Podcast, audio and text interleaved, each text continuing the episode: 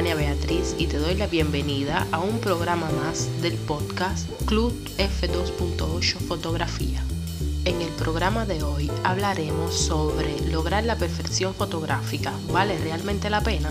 Uno de los objetivos más importantes de los fotógrafos con cualquier nivel de conocimiento es mejorar siempre la propia técnica fotográfica. Pienso que aprender bien el arte de la fotografía es un camino bastante largo y es a tiempo indeterminado y varía en función de la propia persona y de la actitud que afrontas ante las dificultades. A veces nos concentramos en nuestras capacidades generales o en alguna habilidad en particular en la cual se invierte tiempo, dinero, pasión y muchísima energía. Es una incesante persecución en busca de la perfección. Pero alguna vez te has parado a pensar y te has preguntado, ¿es realmente importante lograr la perfección en la fotografía? El hecho de buscar la perfección en las fotos es un instinto que todo fotógrafo posee y todo artista también, independientemente del tipo de manifestación artística al que se, a la que se dedique. Todos los que nos dedicamos a tomar fotos tenemos nuestra propia idea de lo que es la fotografía y de cómo se trabaja una imagen. Por ejemplo, los detalles particulares que tienen que ser incluidos en una escena, la luz adecuada, el sujeto perfecto, la atmósfera ideal.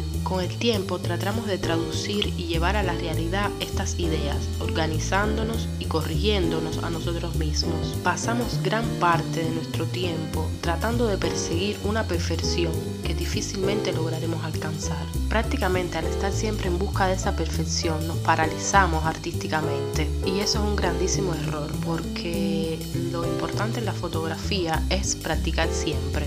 No importa si seamos malos o buenos en lo que estamos haciendo, nadie, nadie nace sabiendo. Tienes que recordar que la fotografía, en la fotografía nada es perfecto, en la vida en general nada es perfecto. Las personas son naturalmente imperfectas, con características imperfectas. La comida es imperfecta, la estructura también lo son imperfectas. De hecho, nuestro cuerpo humano es imperfecto pero sobre todo nuestros ojos y nuestro cerebro están acostumbrados a la imperfección, la consideran parte de nuestro ser. ¿Qué pasaría si lográramos la perfección fotográfica, si de verdad fuésemos capaces de realizar la toma ideal? Probablemente todo se vería muy falso, nuestra mente lo interpretaría como un error.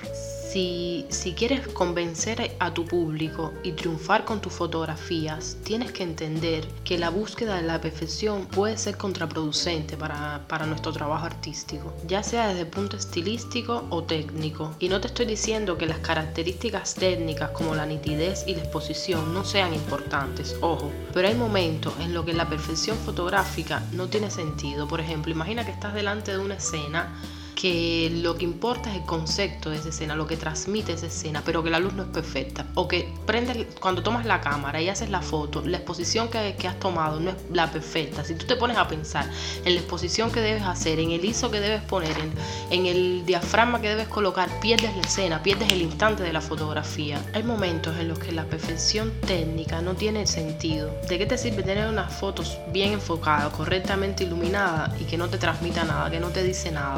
En los aspectos técnicos de la fotografía nos hace olvidar el resto de las cosas. El motivo por el cual estás tomando esa foto, la escena, tu sujeto principal y las posibilidades de crear fotos realmente atractivas. Como artista de la fotografía tienes que concentrarte en la visión, en el instinto, en el capturar el momento que es fugaz y único. Como te decía antes, pensar en el ISO, el diafragma que debes usar no es algo fácil y a veces resulta imposible pensar en la fotografía, en el momento, en el instante que quieres capturar y también en la parte técnica de la cámara fotográfica. Con esto no te quiero decir que las fotos técnicamente correctas sean de menor, de menor valor en comparación con las fotos hechas pensando en el aspecto artístico de la imagen. Al punto al que quiero llegar y quiero que me entiendas es que cuando te dispongas a salir a tomar fotografía, lo hagas disfrutando del momento. Se puede decir que la fotografía es el arte de aprovechar la tecnología como método fundamental para, para expresar nuestra visión del momento. Y la visión propia es un concepto profundamente personal. En pocas palabras, evita la búsqueda de la perfección estilística técnica o compositiva, ya que la verdadera diferencia de eso que convierte tu fotografía en algo único eres tú mismo, tu modo de pensar y de ver el mundo con tus ojos y transmitirlo a través de la fotografía. Piensa en los grandes maestros de este arte. Fueron capaces de regalarnos imágenes fantásticas y únicas con la tecnología que tenían en ese, en ese momento a disposición, que en comparación con la que tenemos actualmente es sumamente diferente. A veces veo gente que se preocupa más por tener una cámara moderna que no, y no se preocupan por tener buena fotografía. Y eso es un tremendísimo error. Los fotógrafos de hace años, a pesar de tener máquinas fotográficas que para la época eran adelantadas, pero actualmente son objetos anacrónicos prácticamente, a pesar de eso realizaron verdaderas obras maestras, siguiendo, el, siguiendo el propio instinto, en vez de preocuparse por los tecnicismos.